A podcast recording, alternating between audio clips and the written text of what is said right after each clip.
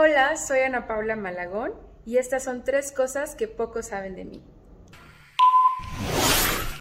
Aparte de ser cantante, me gusta mucho escribir poemas y componer canciones. Estoy trabajando en un nuevo proyecto de música popular. Uno de mis hobbies favoritos es salir a caminar en la Ciudad de México, llevarme un libro y sentarme en algún café que encuentre por ahí. Conoce más de mí tras bambalinas con Daniel Fajardo.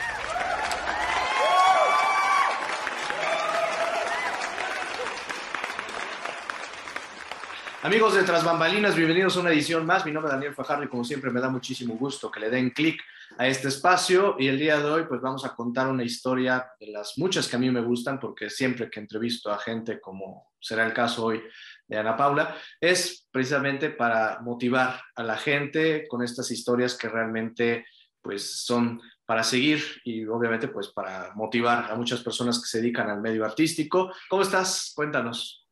Ah, muy bien, muchísimas gracias Daniel por invitarme y por la entrevista. Muy contenta de estar aquí. También yo muy contento de que aceptaras la, invitación. Y pues vamos a platicar. Eh, veo muchos titulares que te llaman la, soprano. Eh, porque precisamente te dedicas a este tipo de, canto, ¿no? Oye, platícanos, ¿qué, ¿qué, tan difícil fue aceptar el reto de dedicar tu vida a la música, eh, vivir del arte? Porque obviamente, pues muchos, yo creo que en esa parte, cuando tienen el talento, pues dudan porque, pues, al final de cuentas, es un proyecto de vida. Para que te vaya bien, siento yo, ahorita nos dirás, pues te tienes que dedicar tu vida, ¿no? Si nada más estás como medio tocando ahí, medio, medio cercándote al arte, pues en realidad no, no pasa mucho con tu vida pero de repente tú aceptas el reto de decir, pues va, voy a seguir con, con este talento y a dedicar, a dedicar mi vida a este proyecto. Platícanos un poquito de cómo fue esa decisión.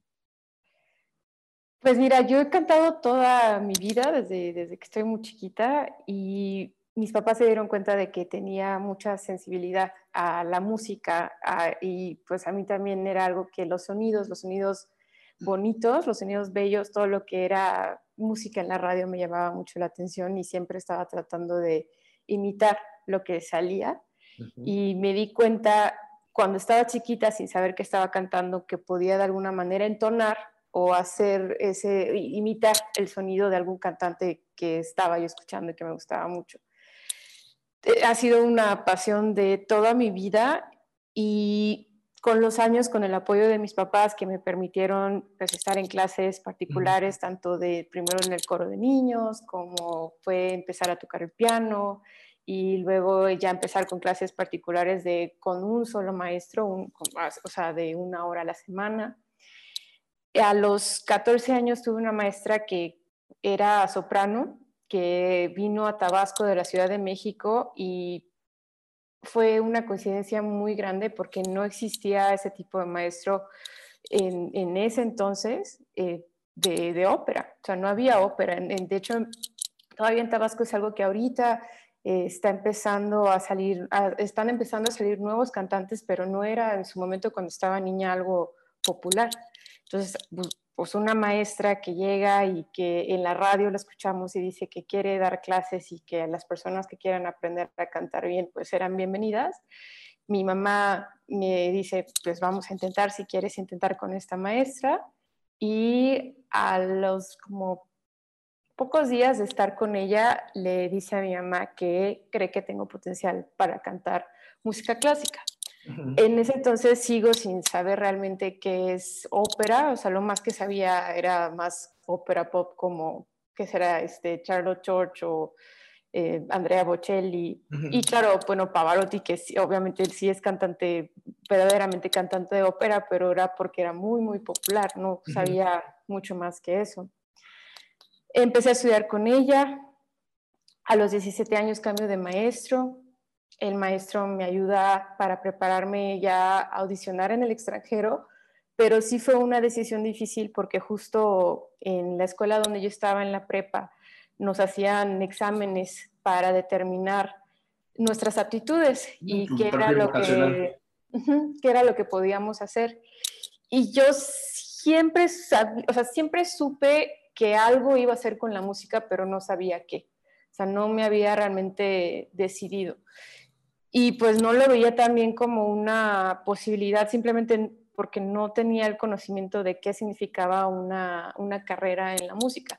Tuve un primer encuentro, así que en paréntesis, con, digamos, el medio artístico cuando tenía 11 años, porque estuve en el programa Código Fama, mm. y digamos que fue la probadita que tuve de estar en el medio artístico y estaba muy chiquita, mi mamá estuvo conmigo todo el tiempo y lo que vi pues hubo una parte que me gustó y hubo otra parte que dije, creo que para realmente tener una vida y una carrera en esto tengo que estar muy bien preparada y el camino no es por aquí, digamos, en este caso que era pues por la parte de las telenovelas o por la parte del, del estrellato rápido. Y dije, híjoles, creo que no es por aquí, creo que mejor voy a regresar a la escuela y me voy a preparar y voy a estudiar. mejor. ¿Quiénes estaban en esa generación de Código Fama? Que recuerdes. Que estaba, bueno, de hecho estaba Diego Boneta en mi generación, estuvo en el, sí que estuvimos en el mismo mes. María Chacón, que también ahorita ella aquí le está yendo súper, súper bien en la Ciudad de México. Y quien, Jesús Zavala, también de los que te puedo decir, ahora sí que también siguieron con sus carreras en, en el arte o como actriz, como este, como cantantes. Sí, porque sabes que lo, lo, mencionaba porque pues, obviamente es una generación de, de, muchos chicos y tú dices hay un perfil como muy específico eh, para detonar su talento artístico, ¿no? Y a lo mejor el camino no es para todos, ¿no? Tú dices, yo me hago un lado, no, quizás hubieras llegado, ¿no? Y serías ahorita como Maya Chacón o cualquiera de ellos, pero para tu carrera tomaste una decisión de otro tinte, o sea, no querías como por ahí, ¿no? Y muchos chicos de los que pertenecieron a esa generación pues a lo mejor precisamente porque la televisión es más ruda, porque la televisión o, este tipo de medios como con otro tipo de, de, exigencias, pues no todos lo lograron, ¿no? Hablamos de una generación de quizás 10, 12 niños y solamente ahorita podemos recordar a tres de esa generación, ¿no? Y tomaste una decisión muy sabia, muy joven, porque pues pudiste haber como errado en el camino y a lo mejor te hubieras decepcionado de, de ese medio, ¿no? Sí, pues puede ser, o sea, realmente digo, las personas que, como dices tú, son poquitas las personas que sí mantuvieron esa, esa vida o esa carrera, porque sí se necesita cierto tipo de mentalidad y perfil y determinación y también apoyo de, los padres es muy importante. De lo que yo sé de, de, los hombres que te he mencionado, sé que muchos de ellos tienen, o sea, papá, mamá ahí. Y cuando a mí me tocó pues ver en el programa gente que, que no tenía tal apoyo, entonces sí creo que esa parte de la familia, y cuando estás en esa edad tan, tan, tan pequeño, sí necesitas una figura de autoridad que esté realmente atrás de ti y cuidando y protegiendo tus, tus necesidades, porque sí es un medio muy rudo.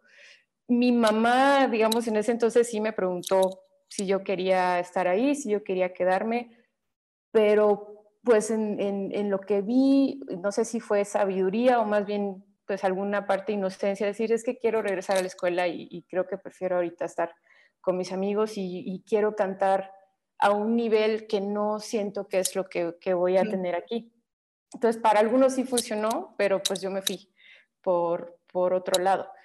Y, y digo, estoy súper agradecida de haberlo hecho de esa manera. Y que te apoyaran tus papás, ¿no? A lo mejor pudieran haber dicho, no, no, quédate ahí, ahí mantente, porque pues a lo mejor eh, si te sales ya no vas a poder regresar. Y bueno, afortunadamente confiaron en ti, confiaron en tu instinto. Y después regresamos a, a ese momento en donde te estás formando, digo, porque era el paréntesis, por eso ya no le seguimos tanto por ahí. Pero entonces llegas, hay un cambio de, de, de maestro y entonces empiezas a descubrir que hay potencial, ¿no? Y te empiezan a decir, ¿sabes qué? Sí, sí hay potencial para cantar ópera, que además es dificilísimo. Sí, mi ambición, digamos, a los, a los 17, lo, lo que tenía, o la inquietud más bien que tenía, era que quería saber cantar.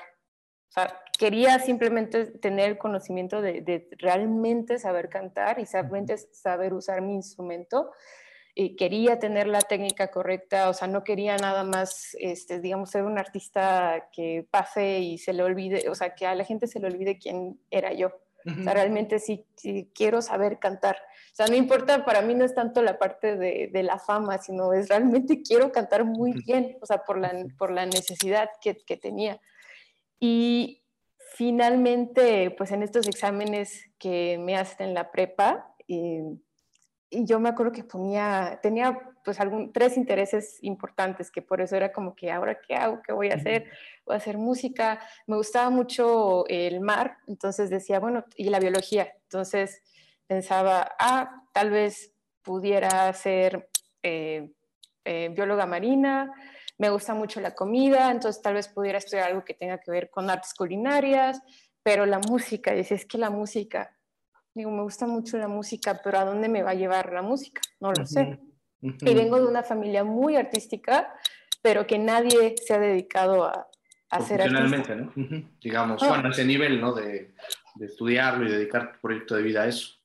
Sí, mi mamá fue una hermosa bailarina de, de baile folclórico. Lo dejó porque quería empezar una familia.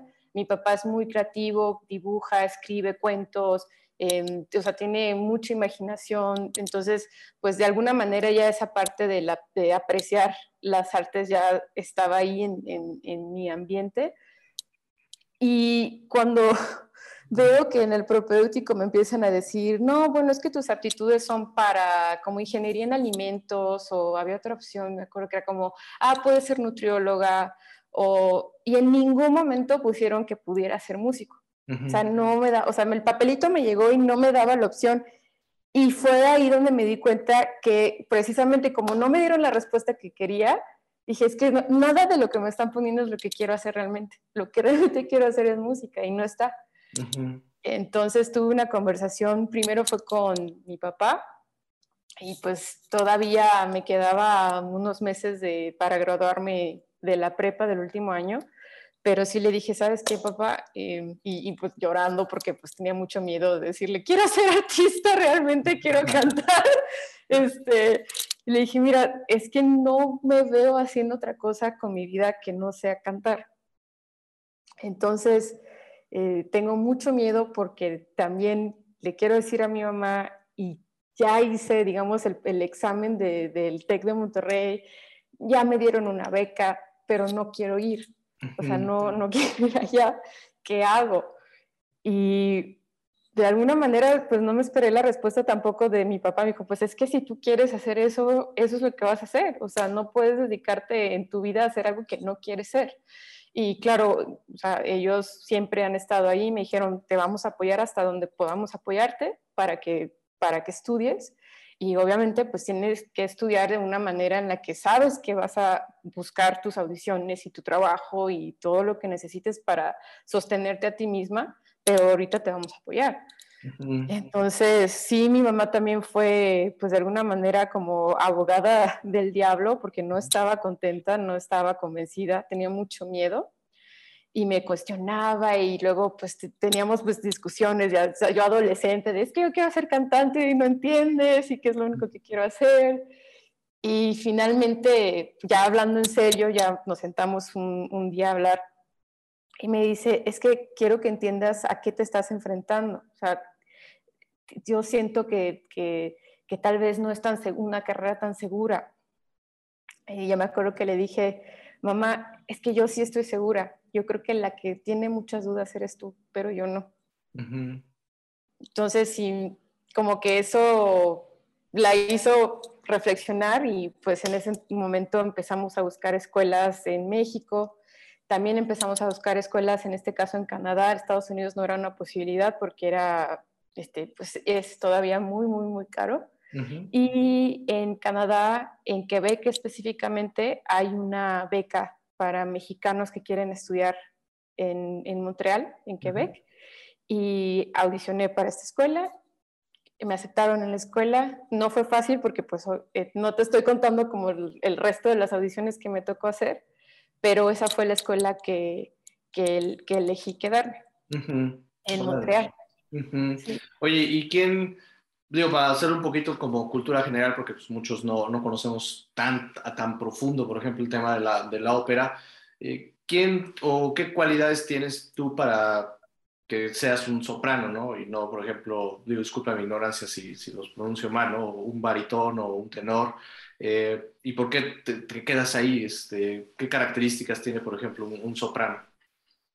Pues como soprano, eh, la voz es particularmente aguda cuando uno canta. Las voces se determinan por los registros y por las notas. En este caso, em, digamos que una voz como soprano puede llegar hasta un contra mí muy, muy, muy agudo.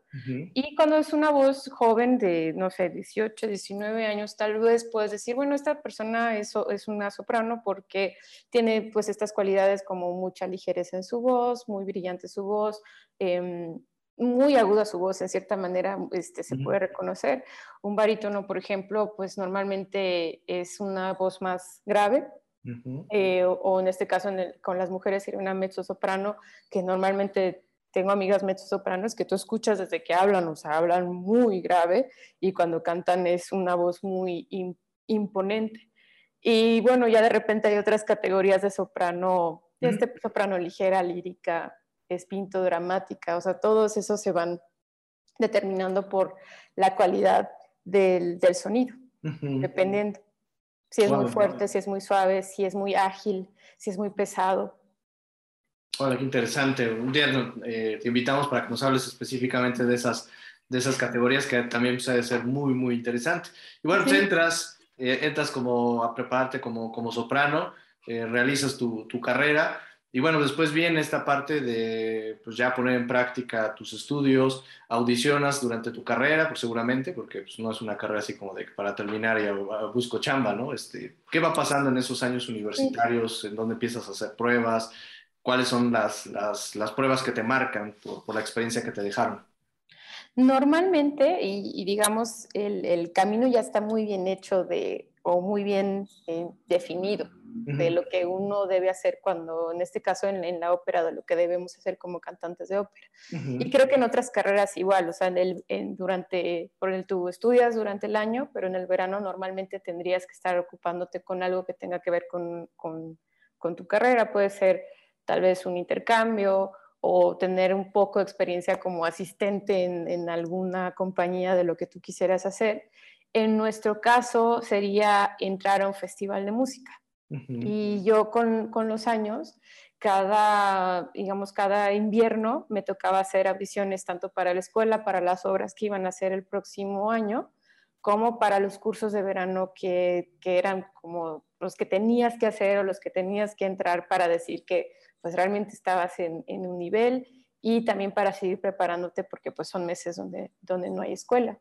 Y son en estos festivales o cursos de verano que normalmente o te dan una muy buena beca o a mí me tocó que sí eran, este, ahora sí que becas completas y lo único que tenías que pagar era, digamos, la, tu comida. De comida. Pero, eran este tipo, programas que son muy competitivos y bastante difíciles de entrar, pero que una vez que entras, bueno, es un intensivo de, ópera y de estar cantando y de estar en las obras o en los conciertos cada semana. Eh, son maravillosos, pero digamos que eso fue eh, parte de, de mi formación. Lo padre de estos cursos es que ahí es donde haces contactos, conoces, bueno, tanto los amigos que haces, como los maestros que eventualmente son maestros que, ah, este está en el Met o este está en la Ópera San Francisco y este audiciona para este, la Ópera de Florida. Entonces, en, lo que vas a hacer ahí, pues es mostrar, mostrar tu talento. Es una audición constante, constante, constante. Y es, mucha, es, es una carrera de mucha presión, la verdad. Y creo que la manera en que uno encuentra balancear esa presión es precisamente no para mí fue no tomar las cosas tan, tan en serio, porque sí llegó un momento en que el estrés era tanto de tener que mostrar que siempre estás al 100 y siempre estás preparada y no se te va una y el maestro te dice que hagas un cambio y lo haces no, una, no, no a la segunda, a la primera que te la piden, eh, pues ese tipo de cosas, o sea, en, salud mental, eh, que ahorita ya es algo que se está hablando mucho más abierto, pero es algo que sí afecta a todos, a todos. Todos creo que lo, lo mostrábamos de cierta, de diferentes maneras o lo lidiábamos con eso de diferentes maneras. Había unas que se encerraban mucho y eran más competitivas. Mi manera siempre fue como que juntarme con otras personas y tratar de también dejar a un lado esa parte de la carrera, la música y la soprano y pues tener mi vida normal con, con mis amigos y pues quiero ir a comerme una hamburguesa y no pasa nada. O sea, sí. pues es una presión, como tú dices, fuerte porque no, no se puede fallar. O sea, ahí el error es perder la oportunidad, ¿no? Y además son pocos lugares, hay, hay muchas personas que vienen de distintas partes del mundo para audicionar esos lugares y los maestros que están ahí pues están acostumbrados a que no fallen, ¿no? O sea, el que falla pues no, no, está, no es apto, ¿no? Oye, y hay, hay es, ¿cómo, cómo trabajas esta parte de los celos, porque seguramente pues, hay muchos celos, ¿no? Este, dentro del medio, este, platícanos, ¿hay alguien que no te caiga? ¿Tienes algún enemigo? No, no, no, no tenemos detalles porque también la comunidad es muy pequeña, aquí nos ventaneamos. Pero, este, no, pero platicamos solamente en lo general este, el tema de los celos, ¿no? Sí, los artistas son un poco celosos con su, con su trabajo, ¿no? Este, ¿Cómo vives eso también? Pues, seguramente hay alguien que ya te chojo y dice, ay, esta siempre gana las audiciones o ¿Cómo, ¿Cómo funciona esa parte de, de, lidiar, además de con la exigencia de los maestros, pues con, con ahí la, la, carrilla, ¿no? Que puede ser propia del medio artístico. Sí, sí, sí. Creo que, bueno, hay, hay dos cosas. Tanto los maestros que a veces, eh, eh, si no tienen cuidado, puede haber favoritismos, incluso en el mismo, digamos, si, si enseñan a 10 personas y empiezan como los favoritismos, pues sí pueden crear como una dinámica de, de división que pues no es tan padre y no, pues, no es tan divertida. La manera en que yo he vivido los celos. Em, no te, o sea, personalmente a mí no me han hecho, o sea, he escuchado historias de, de otras sopranos, eh, o sea, no me han hecho nada directamente. Me ha tocado lidiar con, con, o sea, como que tener que aprender a trabajar con algunas compañeras que es tanta su necesidad de brillar que están dispuestas a, aplastar o a copiar o a decir que dijeron algo que en realidad no dijeron y que lo dijiste tú. O sea, eso es, eso es algo real, que sí me, me ha pasado un par de veces, pero creo que en su momento pedí consejo porque no sabía qué hacer. De hecho, pedí consejo a una maestra y me acuerdo que a una amiga le dijo, oye, está pasando esto con una compañera. a mí nunca me ha gustado crear conflicto, no me gusta el conflicto me gusta pasarla bien, soy una persona que, que muy relajada en, en, general. Entonces, cuando pasan este tipo de cosas, pues claro que dices, ay, qué estrés. Este, porque, o sea, no es necesario. Cada quien creo yo que tiene algo en particular, desde pues, tu cara es diferente a la mía, tu voz es diferente a la mía y tu forma de actuar es diferente a la mía. Entonces, si, si la persona que te está dando el trabajo o la persona que está en, en la audición, pues e, ella va a decidir qué le gusta y no tiene nada que ver con que si eres mejor o no eres mejor. O sea, muchas veces es que no le gusta el cabello café y quiere una persona rubia. Entonces, ¿cómo compito con eso? Claro, claro. O, sea, ese es, eh, o están buscando, en mi caso, por ejemplo, algo que en, en, Estados Unidos en particular les gustan mucho las voces en, como más, más pesadas y mi voz es más ligera. Uh -huh. Entonces, algo que tuve que aprender a aceptar es, esta es mi voz, no, la puedo desarrollar y hacer lo mejor que pueda con ella, pero no voy a ser una soprano, digamos, en este caso, wagneriana dramática, que es lo que normalmente les gusta y buscan. O sea, uh -huh. me, me, voy a encontrar con la persona que realmente quiera y busque lo que yo tengo que, que ofrecer. O sea, Hay alguien que diga, busco esto en particular, no, no esto que está sonando en Estados Unidos, y pues ahí estarás tú, ¿no? O sea, para, ahora sí, que hay proyectos para todos, ¿no? Oye, Exacto. Claro. Oye, ¿cuáles son algunos de tus principales logros ahorita para nuestros amigos que te están conociendo, que están siguiendo la plática de estos principales triunfos? Eh, obviamente tienes muchos en el extranjero, afortunadamente. Cuéntanos de los más bonitos como para compartir, para que nos podamos sentir orgullosos como, como mexicanos de alguien que brilla en el extranjero. ¿Cuáles son esos que, que son dignos para admirarte? Híjoles. Eh, bueno, de los que más, más feliz me acuerdo que me, me, sentí fue cuando me aceptaron en un festival de música en China que se llama iSing. Uh -huh. Y es un programa que ya, ya hace unos años lo había visto y decía, un día voy a adicionar para, para este programa, pero quiero estar, quiero estar lista. Y todavía me acuerdo la primera vez que mandé mi solicitud, porque hay que mandar primero un video, y luego un ensayo de por qué quieres entrar al programa, o sea, por qué te tienen que escoger a ti, ¿no? Y ya después, si te invitan, bueno, viajas a donde sea la audición, te hacen la audición y luego, bueno, esperas una semana a ver si, si, te, si te escogieron uh -huh. o no. Y en este caso me acuerdo que, que estaba yo terminando en San Francisco unos recitales que, que, había hecho. Ah, que tengo otro, ahorita me acabo de acordar.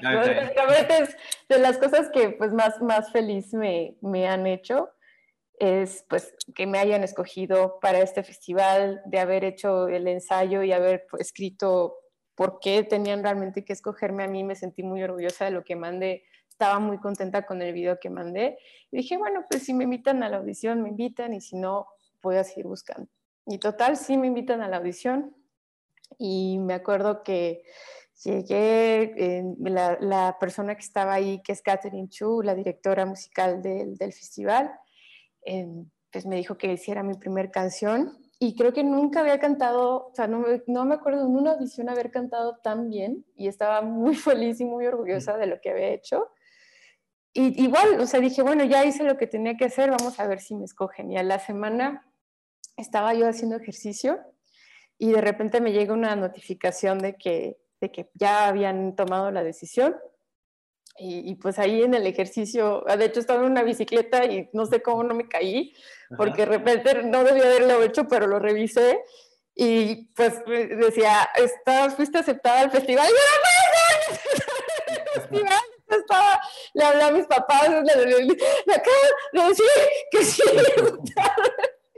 y, y, pues ha sido muy bonito porque fue, este festival me, me abrió muchas puertas. De hecho, me tocó ir el año pasado igual a hacer un tour de recitales de música en mandarín. En este caso eran obras inéditas de compositores de todo el mundo y eran obras de poemas de la dinastía Tang, que para los chinos es algo es muy, muy importante. Son poemas que desde chiquitos se aprenden y a nosotros nos tocó presentarlos en, diferentes teatros en, China. Entonces, ah. Sí, ese creo que ha sido uno de los, de los recuerdos que tengo, de los logros, digamos, que, que, de los que más me siento orgullosa. Oye, el otro que te acordaste que cuando estás contando la historia. bueno, el otro fue eh, el, mi último año de maestría. Me aceptaron para hacer el papel principal de una ópera que se llamaba eh, Gloria o sea, gloria negada, así, en inglés glory denied, eh, y me tocó ser una de las principales en la escuela. Y resulta que la noche que me tocó cantar, llegaron algunos críticos de periódico y también llegó el director de una compañía de ópera que también trabaja con la Ópera de San Francisco. Yo no sabía. Y, esto era algo que normalmente pasaba en el conservatorio, que de repente llegaban, digamos, como cazatalentos o directores a, ver a los alumnos eh, que ya se estaban graduando. Y cuando termina la obra, ahora sí que todos muy contentos, celebramos, terminó la obra, qué felicidad.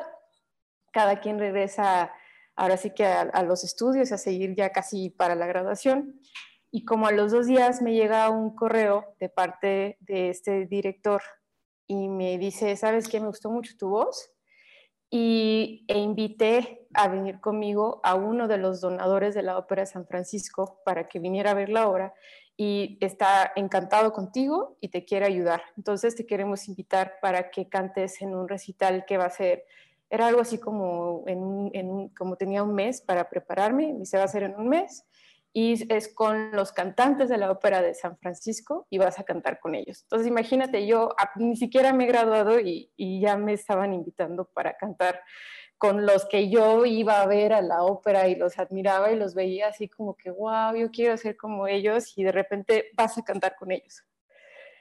O sea, eso fue de algo que no, que no busqué, pero pues me sentí, claro que pues muy, muy especial en ese momento y muy contenta y muy agradecida y de las noches más bonitas que, que he tenido.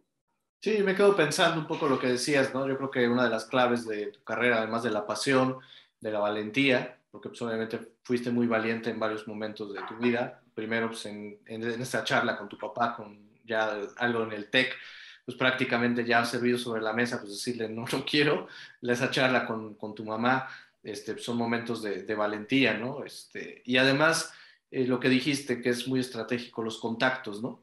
Entonces, pues ahorita al menos de estas pocas, porque pues, nos, nos, tardaríamos yo creo que más tiempo hablando de todos tus logros, pero eh, pues esos contactos, ¿no? Al final de cuentas, estar ahí en el momento adecuado, este, te fueron abriendo las puertas, el hacer bien tu trabajo en aquella audición, en lucirte en ese momento y pues, que de ahí en ese espacio hubiera contactos y poco a poco ahí te fuiste moviendo para, para tu carrera y pues ahí está, digamos, una, una, una evidencia ¿no? de cómo se tiene que, que, trabajar para poder lucir en este, en este medio, que es obviamente muy, muy complicado. Oye, ¿cuáles son tus redes para que las personas que están viendo la, la, la entrevista, eh, si quieren contactarte, si quieren ver un poquito, conocer un poco más de tu carrera, eh, ¿cuáles, son, ¿cuáles son tus redes? Eh, estoy como anapaula.malagón en Instagram y Ana Paula Malagón en Facebook y el resto igual en YouTube, Ana Paula Malagón.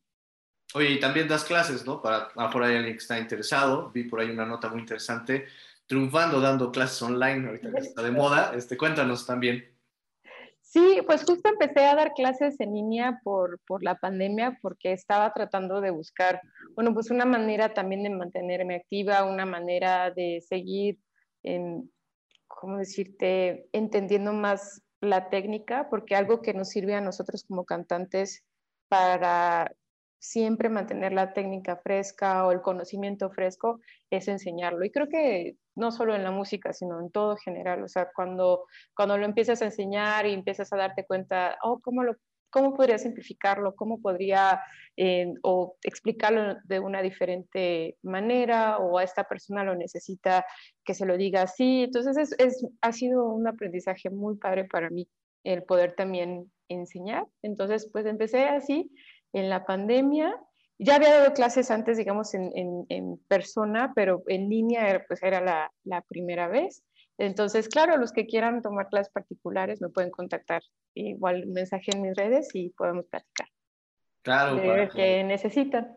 Sí, sí, es, es, muy interesante el tener, pues, obviamente, tu experiencia y al alcance. Creo que es de las cosas que nos ha dejado la pandemia. Porque a lo mejor antes viajar a donde tú estás, este, cuadrar los horarios que tú tienes, pues es, prácticamente imposible, ¿no? Y ahora con esta cuestión digital, pues, la verdad nos, nos, hemos asombrado de los alcances que podemos hacer. Oye, ya se nos, se nos está agotando el tiempo, eh, nos quedan unos minutitos, ya, se nos, ya, nos, quedan unos minutitos. Oye, nada más para concluir, ¿cuánto tiempo dedicas a este proyecto de vida? Eh, estás de lleno, ¿no? Das clases, ahorita estás haciendo como muchas cosas. ¿Cuánto tiempo dedicas al día para, para pues, trabajar en esto, que es tu trabajo? Híjoles, eh varias, muchas horas. Este, ¿Qué te puede ser? Mi día empieza normalmente a las 6 de la mañana y si, si puedo y si tengo, digamos, de energía a las cinco y media, me gusta mucho levantarme temprano. En las primeras horas las dedico para trabajar en mí, en mi instrumento, hacer ejercicio, comer bien, meditar, escribir, todo lo que tenga que ver con, con la parte psicológica de, de mi trabajo. Ya después tomo una pausa y del resto del tiempo es empezar a cantar, calentar, estudiar la obra que, que esté trabajando. Ahorita estoy trabajando con una obra que se llama eh, La Damasel Élue de Debussy que voy a presentar en Austria en junio del 2000, o sea, este junio, el 18 de junio, del 18 al 22 de junio. Eh, van a hacer varias presentaciones, entonces estoy trabajando en eso ahorita. También estoy trabajando eh, con mis alumnos, clases particulares, que, que, lo, que pues es algo que disfruto mucho. Y también estoy trabajando con un productor ahorita que se llama Luis García, que es un gran productor mexicano. También ahora sí que búsquenlo porque es, ha hecho muchas cosas. También está trabajando en, en la fonoteca y ha trabajado con diferentes artistas de mucho renombre y pues estamos ahorita nada más como que trabajando música nueva y viendo qué, qué es lo que podemos hacer juntos. Entonces, muchas horas, muchas horas, o sea, sí, sí, a veces, a veces no, no hay una, una medida. Creo que como todo, si algo puedo dejar, es que, o sea, lo que hago lo hago porque lo disfruto mucho. O sea, aprendí gracias a, la escuela a buscar siempre un balance, no se trata de, de, de quemarse y de matarse, este, por tengo que lograr esto y yo lo voy a hacer, es haz lo que disfrutas hacer, porque incluso en lo que disfrutas hacer se necesita una disciplina y, y, no es fácil. Entonces imagínate si, Si no te gusta y es cansado y aparte le tienes que echar tantas horas, bueno, mejor hacer algo que realmente sí estás dispuesto a sacrificar ese tiempo, eh, o bueno, sacrificar ese tiempo y a, invertirlo y desarrollar tu conocimiento y ponerlo en las horas de práctica. El proceso para mí es lo, lo más divertido, más allá de lo que puedas lograr, porque a veces esa meta que tienes em, va a cambiar y vas a obtener otra cosa que no esperabas obtener. Entonces, más eso te puede como ser una guía, el objetivo, pero siempre puede ser algo mejor o algo diferente, no sabes, puede ser una sorpresa. Y disfrutar a la gente que está alrededor, o sea, no llegamos solos, ningún artista realmente, los pocos que llegan, los que he conocido solos, que dicen que ellos lo hicieron solos, normalmente no son personas muy agradables. Eh, en general, la gente que yo conozco que sí logra tener una familia y aparte tener el trabajo que quiere, saben que pues sí es, un, es, es mucho esfuerzo el mantener el balance, pero lo mejor del camino es la gente que está alrededor de ti. Eso está padrísimo y tus padres te acompañan desde muy joven. Eso está buenísimo. Soy Ana Paula, se nos hago todo el tiempo, ya sabemos por qué. Muchísimas gracias por haber estado con nosotros en Tras Bambalinas y permitirnos abrirnos la puerta un poquito a, tu vida, conocer un poquito lo que hubo detrás de todo ese camino. Como lo repito, me voy con esta conclusión de una vida llena de valentía, de coraje y sobre todo pues de buenas decisiones. Y pues qué bueno y enhorabuena, estaremos muy pendientes para seguir tu carrera, platicaremos seguramente muy pronto cuando este proyecto con Luis García esté concretado y también un poquito antes de que te vayas a Austria para presentar este proyecto. Me encantará nuevamente platicar contigo. Pues muchísimas gracias, Ana Paula. Gracias a ti, Daniel, y gracias a todos los que nos escucharon. Gracias. Sí, gracias a todos los que le dieron clic. Mi nombre es Daniel Fajardo. Como siempre, me dio muchísimo gusto estar con ustedes y nos vemos en la siguiente edición.